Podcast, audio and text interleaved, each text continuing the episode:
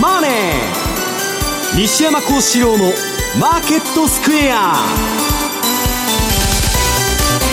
こんにちは。西山幸四郎とこんにちは。マネースクエア比嘉宏と。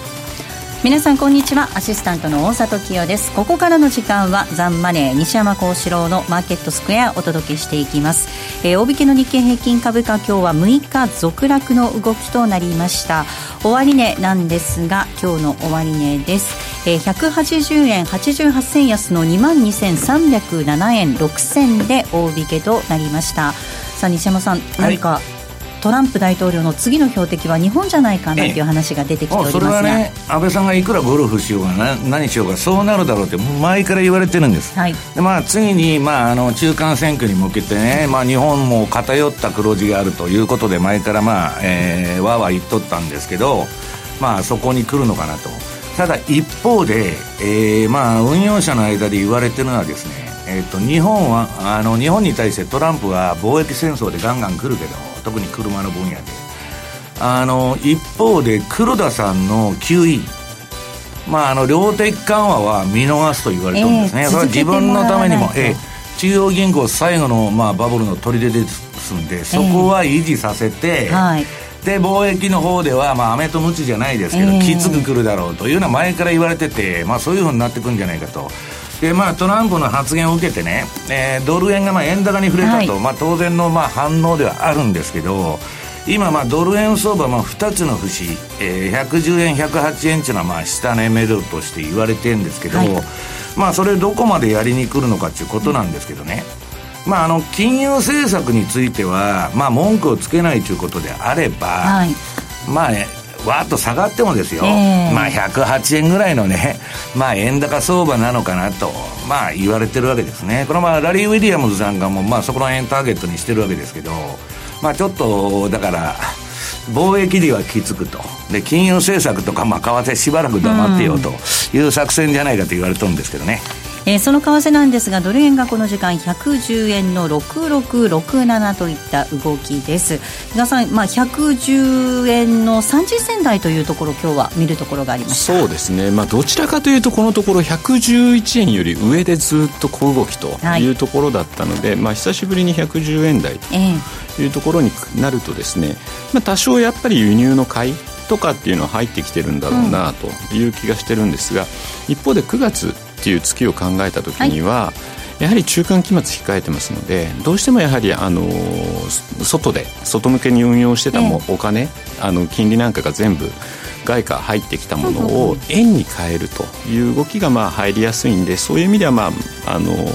全般的には9月はちょっとその動きが終わ特に来週からですかね。そういった動きが持ち込まれてくると上値は重くなるのかなっていうふうには思ってるんですけどね。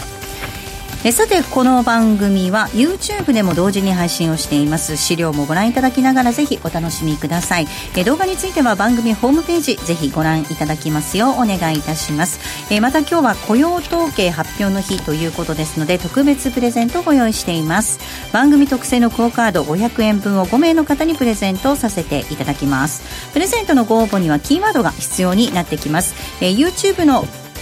画面に表示されるあるいは番組のエンディングで発表するキーワードを添えていただいてご応募いただきますようお願いいたします。締め切りは10月10日えー、10月9日5日です。10月5日です。締め切りは10月5日です。たくさんのご応募お待ちしています。また番組ではリスナーの皆さんからのコメント質問もお待ちしています。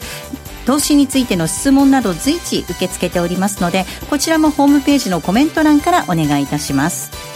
ザ・マネーはリスナーの皆さんの投資を応援していきます。それではこの後午後4時までお付き合いください。この番組はマネースクエアの提供でお送りします。お聞きの放送はラジオ日経です。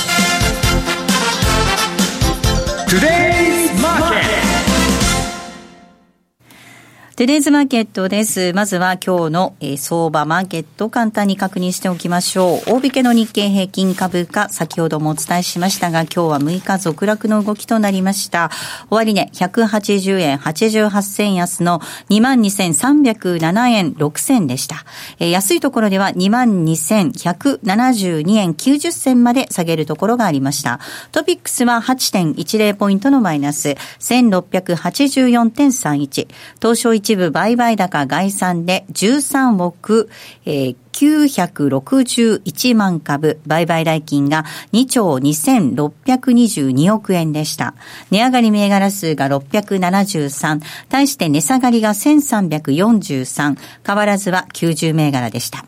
東証一部売買代金のランキング、トップが任天堂です。2位に東京エレクトロン入ってきています。3位がソフトバンクグループ、4位にトヨタ、5位がソニー、6位がファーストリテイリング、以下ファナック、武田、 SUMCO、三菱 UFJ と続いています。えー、2位の東京エレクトロンなんですが、今日は大きく値下がりとなりました。6%近い下落、えー、1070円のマイナスとなっています。業種別の騰落率確認します。今日は33の業種のうち上昇したのが12業種でした。上げ幅大きかったのがガス、そして陸運、そして紙パルプ、空運となりました。一方、下げたところで下げ幅大きかったのが石油、電気、金属、金編の工業、機械などとなっています。為替の動き確認しましょう。えー、ドル円ですが、えー、この時間、先ほどと変わらず、えー、110円の60銭台での動き、えー、今が6566です。ユーロ円が128円の7378です。ユーロドルが1.163338あたりでの動きとなっています。では、マーケットのポイント、まずは比嘉さんからお願いいたします。はい。まあ、今週月曜日、アメリカがレーバーデーでお休みだったんですけど、まあ、レーバーデーを過ぎるとですね、あの、海外勢ももう夏休みムードは一変、えー、仕事モードというような感じでですね、まあ言われてはいるんですが、今週に関して言うと、どうしても、あの、対中国に対する追加関税どうなるのとかですね、あとあとはカナダとのナフタの再交渉、はい、これがどうなるのか、なかなかやっぱりその結果を見てから動こうというようなですね、ところが強かったせいか、えー、正直、値動きには乏しい、うん、まあ、あの、週になってたかな。はい昨日までという言い方にしときましょうか。はい。はい。で、まあ、あの、ちょうど、えー、5日の日ですかね、あの、アメリカの貿易収支発表されたんですけれども、まあ、タイミングの悪いことに、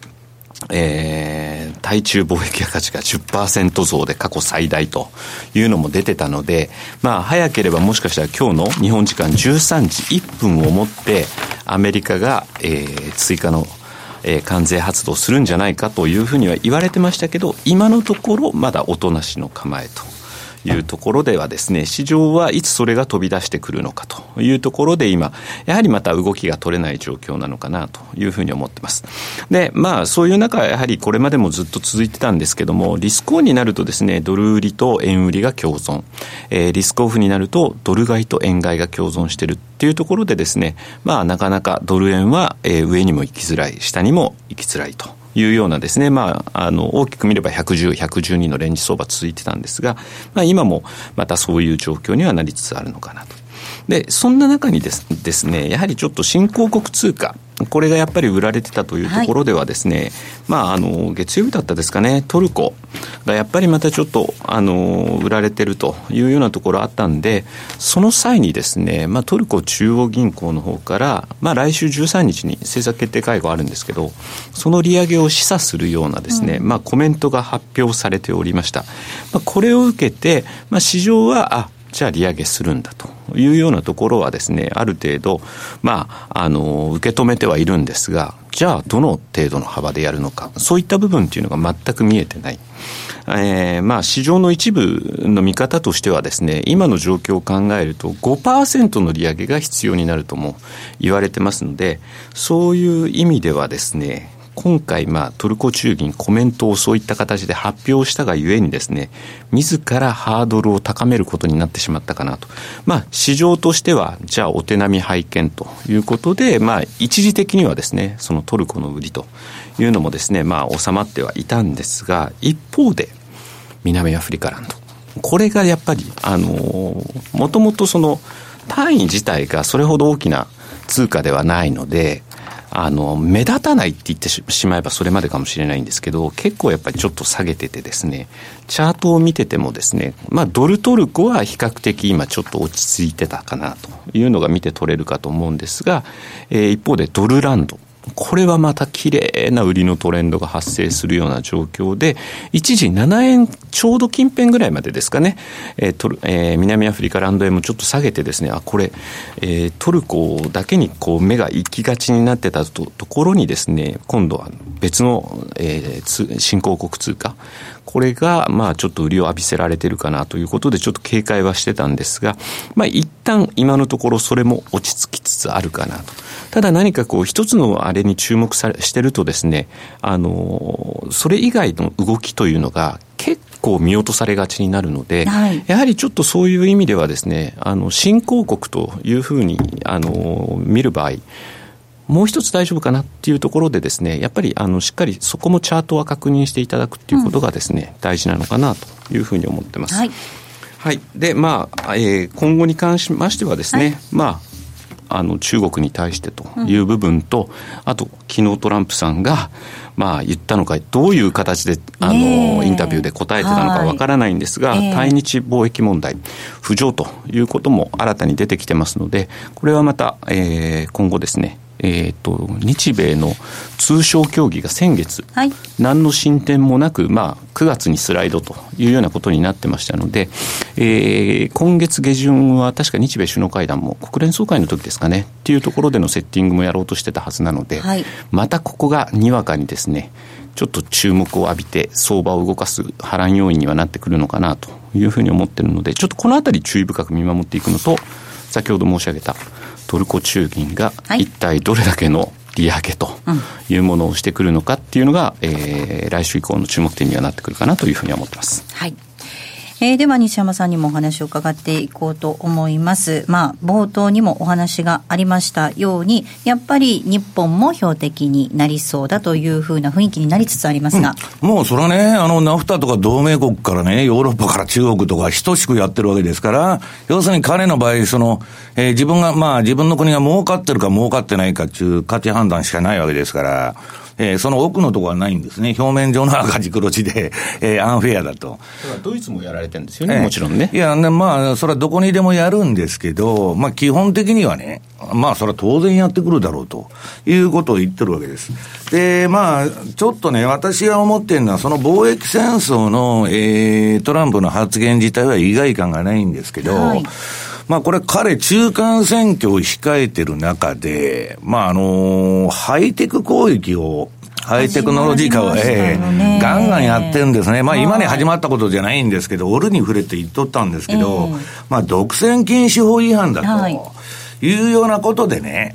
えー、っと、結局あの、私いつでも言ってるんですけど、まあ、アメリカ株っていうのはね、そのハイテク株が牽引してるんだと。まあ、つまるところ、ファングの動き次第なんだと。はい、いう中で、最近まあ、ハイテクの一角がね、まあ、その、そういうもう上昇神話から脱落したりしてるんですけど、まあ、そこのところが大丈夫なのかなと。で、まあ、先ほど比嘉さん言ってたんですけど、まあ、為替のね、えー、っと、円安円高というのも、株がリスクオンになるかリスクオフになるかによって、今大きく左右されてるわけです。まあ、金利はうだうだとして方向感のない動きなんで、まあ、だからそういう意味で株がどうなのかということなんですね、焦点は。だから、えー、っと、まあ、その、その株を持たすためにトランプとしては、まあ日本の QE は認めると。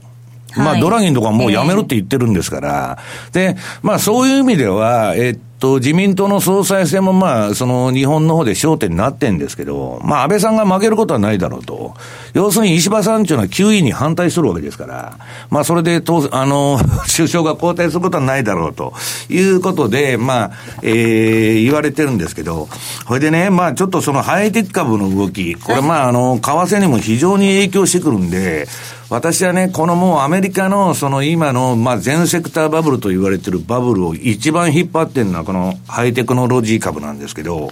まあ、どうなってんのかと、い。うことを見ていきたいんですけど、はい、まずはね、えっと、アマゾンまあ、アップルが、えー、1兆ドル企業になったと、ね、えっ、ー、と、チャートを持ってきてますんで、はい、アップルと、アマゾンの冷やしです。冷やし、えー、これ両方とも1兆ドル企業になりました。はい。はい。まあ、あのー、両方ともまあ、素晴らしい企業ではあるんですけど、うん、えー、私が特にまあ、一押しで押してきたというのは、ここれまでまあ、株のセミナーとかレポートでも押してるっていうのは、まあ、アマゾンなんですね。はい、そうですね。ええー、で、まあ、あの、ウォールストリートジャーナルにはね、赤字の本屋からの奇跡と、まあ、最初、ガレージで本屋から始めて、まあ、世界一の金持ちに、ジェフ・ペゾソになっちゃったということで、でね、これあの、えー、っと、いわゆるね、そのネットの小売業だと。いう見方なんですよ。その世間一般のアマゾンに対する見方っていうのは、ただの小売業じゃないかと。いやいや。ところがね、アマゾンのビジネビジネスモデルというのは、どこのハイテク企業にもない、えー、ビジネスモデルなんですね。はい、で、えー、っとね、どういう経営をしているかというと、まあもう、将来への布石。はい。これからの、例えば人工知能からゲノム編集から何から全部ですよ。最先端分野への投資を怠りがない。うん、で、もう一つは、これね、ウォーレン・バフェットがあの株の運用で、今日もバフェットの話もするんですけど、はい、言っとんですけど、まあ、アマゾン株を買ってなかったことだけは後悔しとるんですね、彼は。ね、ハイテクはあまりね、はい、手がけないですけれども。わからないものに、はい、手を出さないっていうのが、でね、アマゾンの、C えー、CEO のそのジェフ・ベゾスというのは、我々の時代が生んだ最高の経営者だと。あのバフェットが、ベタ褒めしてるんです。で、それはね、バフェットっていうのはどうやって儲けてるかっちっと、バークシャ・ハサウェイって保険屋でしょ？で、保険の支払いが、あのー、あるまでは、なるってことですね、支払いは。ゼロコストで資金調達してくるわけです。で、その間株の運用で回して儲けるってやつなんですけど、アマゾンっていうのはその商品の仕入れ先にお金を払うまで、あの、そ、そこのところの運用がすごいうまいって言われてて、で、商品の回転率もむちゃくちゃ早いんで、はい、で、払うのはもうさ、だいぶ先になるわけですよ、えー、資金を。で、そこのところの資金運用収入がすごくあの、うまいんですね。うん、で、あの規模ですから、馬鹿にならない。そうですね。で、まあ、要するに、そのバフェットのね、そのゼロコスト 運用というのを、まあ、えー、小売業でやってると。で、そんな企業は他にないわけです。で、まあ、あのー、ちょっとですね、うん、他の IT 企業と、まあ、ファングだとかね、そのビッグファイブとか一緒にされてるんだけど、もうこの前ね、まあちょっと楽天の人とも喋ってたんですけど、あのー、ちょっとレベルが違うと。はい。うん、でしょうね。いう企業になっちゃってると。ねで、こういうものだけが上がって、今アメリカの株を引っ張ってるんです。はい、それはもうこの放送でも何回でも言ってるように、ファングとかビッグファイブとね、えー、SP500 の運用利回りっていうのはもう10倍ぐらいの差があるわけです。これで、まあじゃあアマゾンどうなってるかと。チャートを見てもらうと、アマゾンの月足ありますよ、はい、月足いきましょう。はい。で、これね、はい。面白いんですけど、はい、このアマゾンの月足って、あの、えー、右が、えー、左側が私の標準偏差ボラティリティモデルのシグナルが出てるんです。はい、で、これ緑になってるとこが買いトレンド期間で。月足でずっと続いてるんですね。で、売りトレンドがないんです。オレンジで売りトレンドが出るんですけど、それはない。えー、で、もっとすごいな、その右側のチャートを見てもらうと、これね、どんな上がり方ですか、月足で。はあ。めちゃくちゃでしょ、これ。2007年からですね。こんなエッフェル塔みたいなね、その、上がり方しとるわけですよ。で、これってね、えー、っと、今、アマゾンの PR は200倍超えてるわけです。うんで、いつでも、この前、和島さんと言ってたんだけど、いつでもね、百何十倍とか、はい、PR で割高とか割安とか言ったら、買えない。うん、で、えー、日本人は特にあの、知性がありますんで、逆張りを好むと。いいとこで買ったと。で、いいとこで売ったと。それで満足するわけです。で、これいいとこで買っていいとこで売れるかっつったらですね、延々上がってんですよ。で、それも PR、えー、100倍超えてるとこで、いつでもやってるわけです。そうするとね、えー、っと、この、その、相場になんで乗れないのかというと、結局ね、プライドがあるから、知性とか、いいとこで降りちゃうんですよ。うん、ああ、いいとこで売れたな、うん、みたいなね。でね、私はここにね、相場のヒットがあるっていうのは、もう株をやるのにね、こと運用中ことに関して言えば、PR なんか関係ないと。で、我々ね、例えばアマゾンと、で、ダメな、まあ、テスラ持ってたら、えー、アマゾンをリグって、テスラ今やられてるから元を中考えになるわけです。ところが、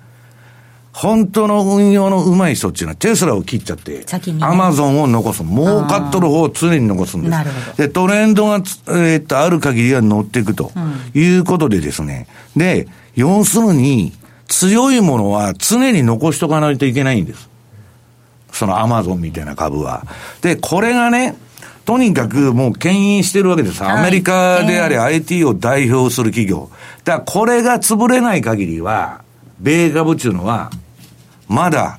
生きながらえてバブルが延命していくんだけど、さすがにトランプがね、わわわわ言っとんで、えー、今運用者の間では大丈夫なのかと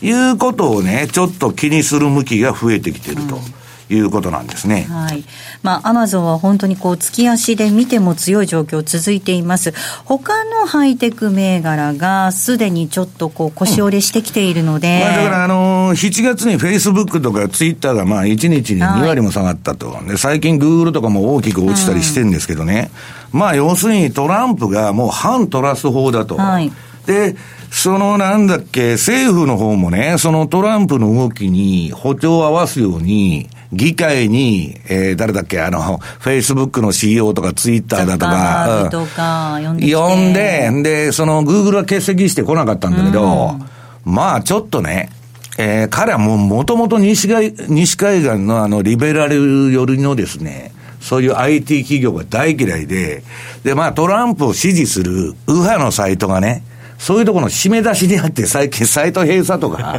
そういう目にあってるんで、はい、頭に来てるわけで、うん、トランプっていうのは、全部の、今もそうですけども、めちゃくちゃ叩かれて、もうクソみそにやられてるわけです。あの、大手のメディアからは、全部からそう叩き。で、彼はどうやって大統領になったかっつったら、インターネットで大統領になった。そうなんですよね。はい。で、そのツイッターと、まあ、そのツイッターもトランプが書いてるんじゃなくて、まあ、はい、ちゃんと書いてる担当者がいるらしいんですけど、えー、まあ、政府の広報部門のね、それと、まあ、Q アノンみたいな陰謀論。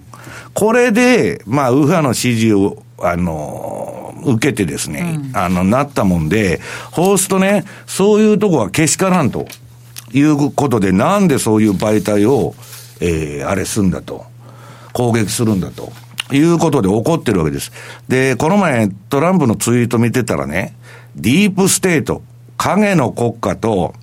えー、左派が彼らの媒体であるフェイクニュースメディ、えー、あ、左派。で、そしてまあ彼らの媒体であるフェイクニュースメディアである、その、そういう会社がですね、えー、狂乱状態に陥っとると。狂乱状態に陥ってる。そうそうはい、で、そのサイトの閉鎖とかトランプを支持するとこのあれを占めてんだと。でね、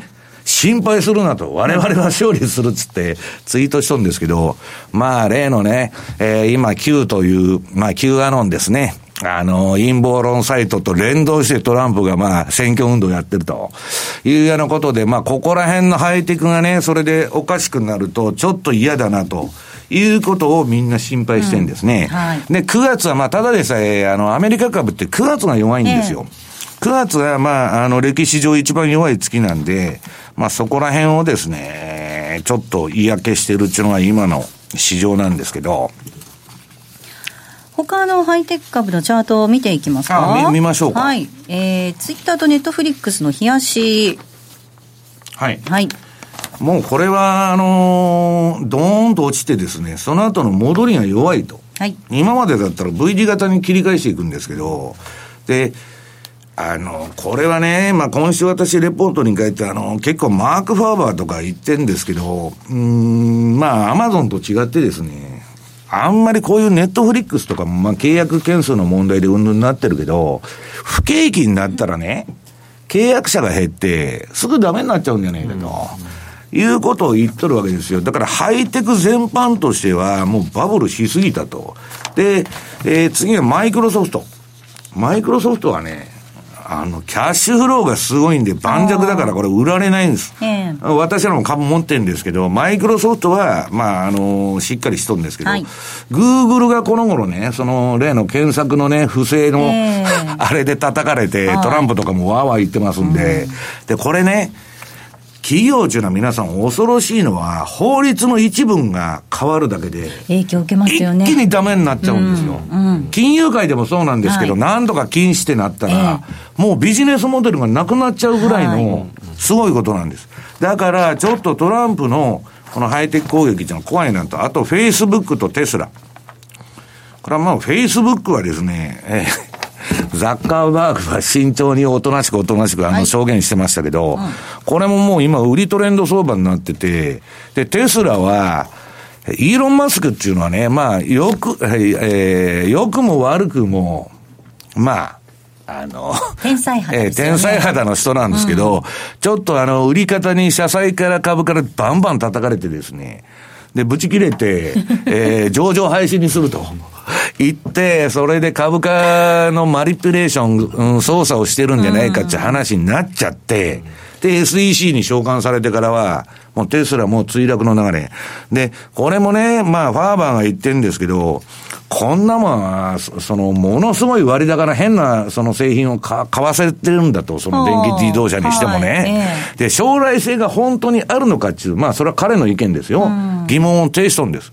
だから私はこれからハイテク株もものすごい選別色が進んでいくんじゃないかなと、今までみたいな。そうするとね、まあ今までみたいな、その、ハイテク全部が上げて相場を牽引していくという時代は、もう終わったのかなと。いう気がしそうですけどね。そうなってくると、アメリカ株も少し頭重くなってくる可能性があるってことですよね。重くなってくる可能性あると思いますね。9月ですし、えー、ということですね。ここまではトゥデイズマーケットをお届けしました。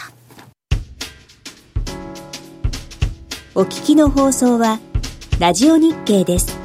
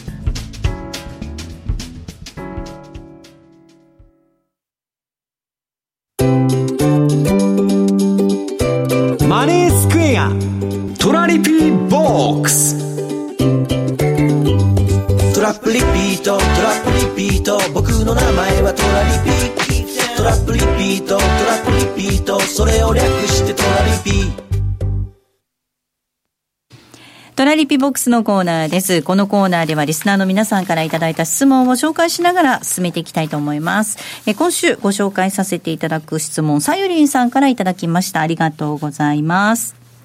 え日本も日銀が財政ファイナンスするのも時間の問題だ、などと言われていますが、まあ、ほぼほぼ財政ファイナンスなんですけどね。あの、すごいインフレで通貨安なんていうことになった場合、資産はどのように守ればいいんでしょうか？今のうちにゴールドや不動産にしておけば安心なんですか？おすすめの資産防衛策教えてください。ということで、気になるところですね、まあ、インフレヘッジという意味ではね、私が言ってるのは、それはゴールドでもなんでもなくて、不動産でもなくて、株だと言ってるんです。うんで、ただし、それ現地通貨建てで、例えばアルゼンチンが破綻だというようなことで、アルゼンチンペソがむちゃくちゃ売られると。でね、えー、例えば100%のインフレになったと。と、株は、90%ぐらい上がりよるんです。けど、為替が減価しちゃう。ただ、ドルベースで見た場合は、めちゃくちゃやられてるわけです。うん、そのインフレの分。うん、だから、現地通貨建てではヘッジになるんだけど、うん、えー、それはまあなかなかならないと。で、えっと、金はね、その危機に対して効力を発揮するって言われてるんですけど、例えば今トルコの危機だとかね、アルゼンチンの危機だとか、インドネシアが悪いって言ったって別に全然金上がってるわけじゃないじゃないですか。それは世界恐慌クラスのですね、下げがないと上がらないわけです。ただ、世界恐慌クラスの、そのなんかことが起きてね、じゃあ、とりあえず株でやられました、債券でやられました、損を埋めるのに、金持ってる人も全部売却してきますよ。全部売りになるんです。えー、リーマンショックの時みたいに。だから、その、それが、じゃあゴールドがヘッジになるかっつったら、ならないわけですね。で、もう一つは、今ね、我々通貨の世界で言われてるのは、えっと、円というのは本当にね、まあその今の日本の財政見てたらやばいんだけど、はいえーそれでもね、目先は売られないと言われてるんです。円とスイスは、買われる可能性のが高いと。で、なぜなら、日本固有のね、その財政が危ないとこのままいったらね、えー、少子高齢化で財政もパンクするんじゃないかって言われてんですけど、それでもね、対外純資産はアホみたいに持ってるし、要するに黒字国なわけですよ。はいはい、で、その中でトランプが貿易戦争をやってるということは、うん。彼が大統領でいる限りは、うん。円安っていうのはおそらくいかんだろうと。アメリカの政治のパワーの方が強いんです。だから、とことんダメになったら、それは日本も円安になるかもわかりませんけど、多分その前にね、私はむしろ円高が来ちゃうんじゃないのかということを思ってるわけです。ええだから、えっ、ー、と、質問何でしたっけ？おすすめの資産防衛策なんですけれども、うん、だから、あのね、結局何がいいってことはなくて、分散投資なんですよ。昔から言うように。だから、まあ、それは不動産もね、その、まあ、あの、悪くないし、まあ、不動産はね、例えばジンバブエの、ええー、まあ、ハイパーインフレの時どうなったかと。株はほぼ100%連動した。インフレに。不動産は7割ぐらい。ああ、7割。で、現金はパーですわ。そうですね。お金の、何パーセントお金の価値が下がるわけですからね。だから、そこら辺の、ええー、あれはもう全部ポートフォリオなんです。うん。で、何がうんぬんかわからないけど、分散しといたら、だったら今ね、もう金との打感できるその通貨は何もないわけですから、通貨選択って言ったって、何が勝つのかわからないし、うん、じゃあ仮想通貨出てきたと、じゃあ仮想通貨買うのかと、それも余計に不安だと。いうようなあれでね。で、まあ今、新興国がものすごいドル離れを起こしてて、まあ今、世界のね、その資金の決済っていうのは全部 SWIFT っていうのを通してやらないとできないんだけど、それに変わるシステムもないし、そうするとね、従来からのロジックである円とスイスっていうのは、黒字の国は、通貨安になりにくい。で、今困ってるのは、この番組で言ってますように、借金を持っとる。うんまあ、トルコにしろ、アルゼンチンにしろ、赤字国アメリカの金利が上がってドル高になると、借金をしてるとこが、もう苦しくなるんです。借り換えもできない、何もできないと。だって日本だなんて0%で借り換えしとるわけですから、で、その、えー、トルコは17、17、8%の金利払わなきゃできないということですから、まあそういうことになってるということですよね。だ目先は私はね、うんな円高の方の懸念のが高いんじゃないかなというふうに思ってるんですけど。うん、はいということで、ここまでは質問を紹介させていただきました。M2J トラリピボックスのコーナーでした。オリジナル注文トラリピでおなじみ、そして当番組リスナーの皆さんには馴染み深い FX 会社、マネースクエアでは現在、新規講座開設キャンペーンを実施しています。9月30日までに新規講座を開設し、10月31日までにキャンペーンへのエントリーと入金が完了した方には、漏れなく書籍、実践 FX トラリピの教科書をプレゼントいたします。さらに10月31日までの期間に取引をされ、新規売買が50万通貨以上成立しますと、通貨量に応じて M2J ポイントをプレゼント。M2J ポイントはマネースクエアに口座をお持ちの方だけがご利用できる独自のポイントサービスで、ポイント数に応じてギフト券やグルメなど様々な商品と交換できます。また、マネースクエアオリジナル注文、トラリピの手数料が無料となるキャンペーンも9月29日まで同時に実施中です。まだ口座をお持ちでなくて、マネースクエアやトラリピが気になるという方、ぜひこのキャンペーンをご活用ください。キャンペーンの詳細はザンマネー番組ウェブサイトのマネースクエアキャンペーンバナーをクリック。マネースクエアの取扱い商品は投資元本以上の損失が生じる恐れがあります。契約締結前交付書面をよくご理解された上でお取引ください。金融商品取引業関東財務局長金賞番号第2797号お聞きの放送はラジオ日経です。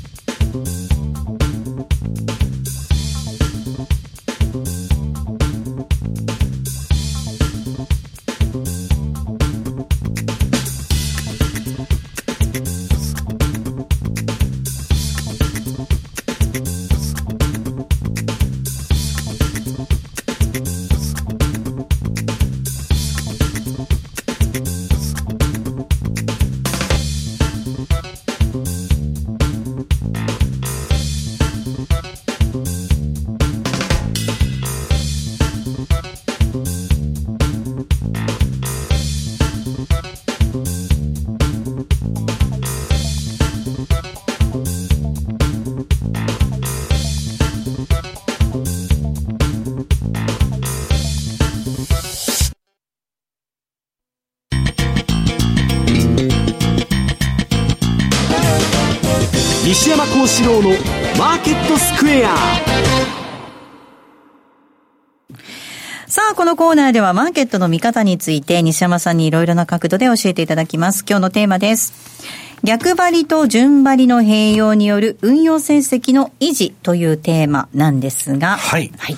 えー、っとですね、これはまあ、あの、株の世界で最も逆張りのうまい、うまい人っていうのはウォーレン・バフェットなんですね。はい、で、普通ね、えっと、あの、なんだっけ、安値を買って高値を売れとか言うんですけど、そんなことできないんですよ、人間がやっとったら。で、いつでも大衆が株に吸い寄せられるのはバブルのピークでわーっと入ってくるんです。もう新聞にそういう記事が踊ってね。まあ、為替でも何でもそうなんですけど、ブームっていうやつですよ。で、まあ、あの、10年に1回ぐらいリーマンみたいなのが来てですね、ダーンと落ちてぶん投げると。それが普通の人間の行動なんです。普通にやったら。で、ところがね、このウォーレン・バフェットさんっていうのは、えー、っと、いつでも相場が暴落する前に、現金比率、バークシャ・ハサウェイのですね、えー、彼は、あのー、表面的に言ってる通り、そんな株強気なら全部株持っとったらいいじゃないですか。はい、現金比率今高まってるみたいですね。今、現金比率がね、日本円で12兆円もある。12兆円、えー、で、これまあ1090億ドルなんですよ。はい。で、なんか投資するもんないのかと。だって12兆円ですよ。はい、運用金額が。12兆円。で、株はね、100年後も上がっとるっつって言っとるじゃないですか。買えいいじゃないですか。どんどん外しとる。で、外してるから現金比率が上がっちゃうんですね。で、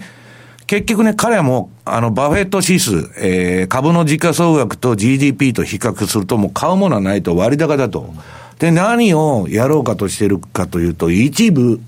自分の株を買うと。はい、自社株買いっていう話です、はい、要するにバークシャ・ハーサウェイで、まあこの低金利の時代に私は自社株買いをするのは別にまあ、あの悪い戦略じゃないと思ってんでいいんですけど、まあ結局買うもんないっていうことなんです。で、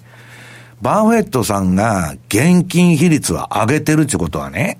これは運用者から見たら、あ、次のそろそろ下げの準備をしだしたぞということなんです。で、それはね、今すぐ下がるって言ってるんじゃなしに、今ね、今日マネースクエアさんのあのセミナー、セミナーでやるんですけど、いろんな経済のピークの、経済指標の兆候、まあ、金利にしてもね、その不動産価格にしても、ピーク打ってから、株っていうのはまだバブルの余韻が1年とか1年半、後ずれすることが多いんです。まあ、それについて掘り下げて、あの、まあ、今日のあの、ウェブセミナーでやるんですけど、はい、え、それは置いといてね、うん、いつでもこの人はとにかく天井で打って大底で買うというね、神業をやっとるわけです。で、えー、前回のね、バフェットの現金ピあ現金ポジションのピークっていうのは、リーマンショック。うん、要するにそれが起こる前に2007年末にはどうなってたかっつったら、、433億ドルだったんです。で、現金比率最大だったんですけど、そっからドーンと落ちて、ね、2008年にリーマンショック来て、その時にね、皆さん、2008年の末には、255億ドルになってた。と、現金でそのリーマンショックのボトムを半分バーンと株全部買ったんです。まあ、ゴールドマンの株タダでね、引き受けたりね。まあ、そっちの方が多かった。めちゃくちゃ、まあ、要するにそれはね、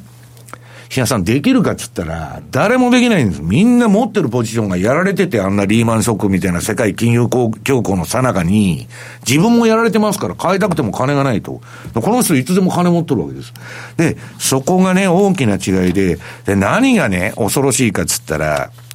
要するに、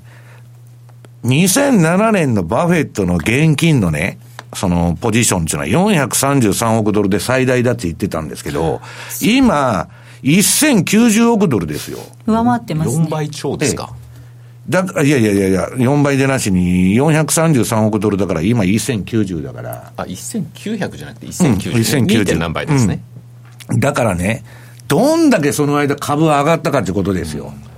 めちゃくちゃ上がっとるってことです。で、まあ、これはバブルと言わずして、なんて言うんだっつうんですけど、このね、まあ、何回も言ってますように、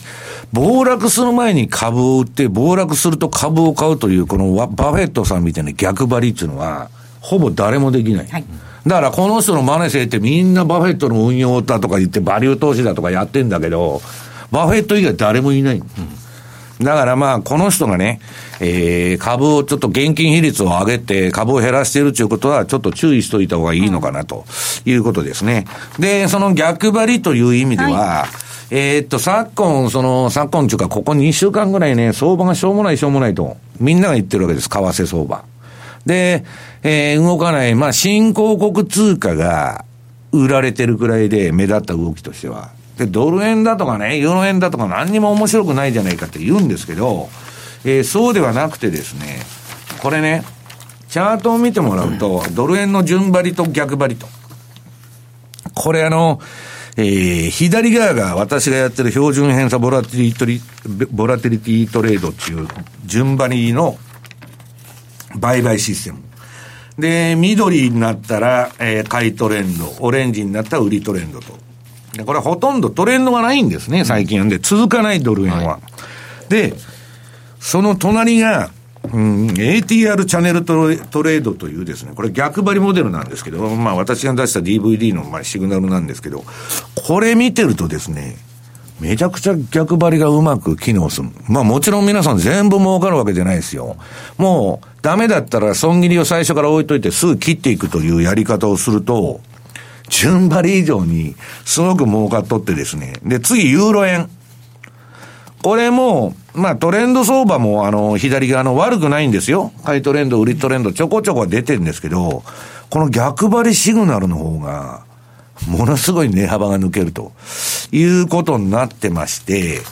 で、次にはポンド円。これもう何見ても同じなんですけどね。えー、今、順張りという意味では、標準偏差も ADX も下がって全くトレンドがないと。まあ話にならん相場なんですね。冷やしベースでいや。うんところが逆張りはめちゃくちゃいいと。で、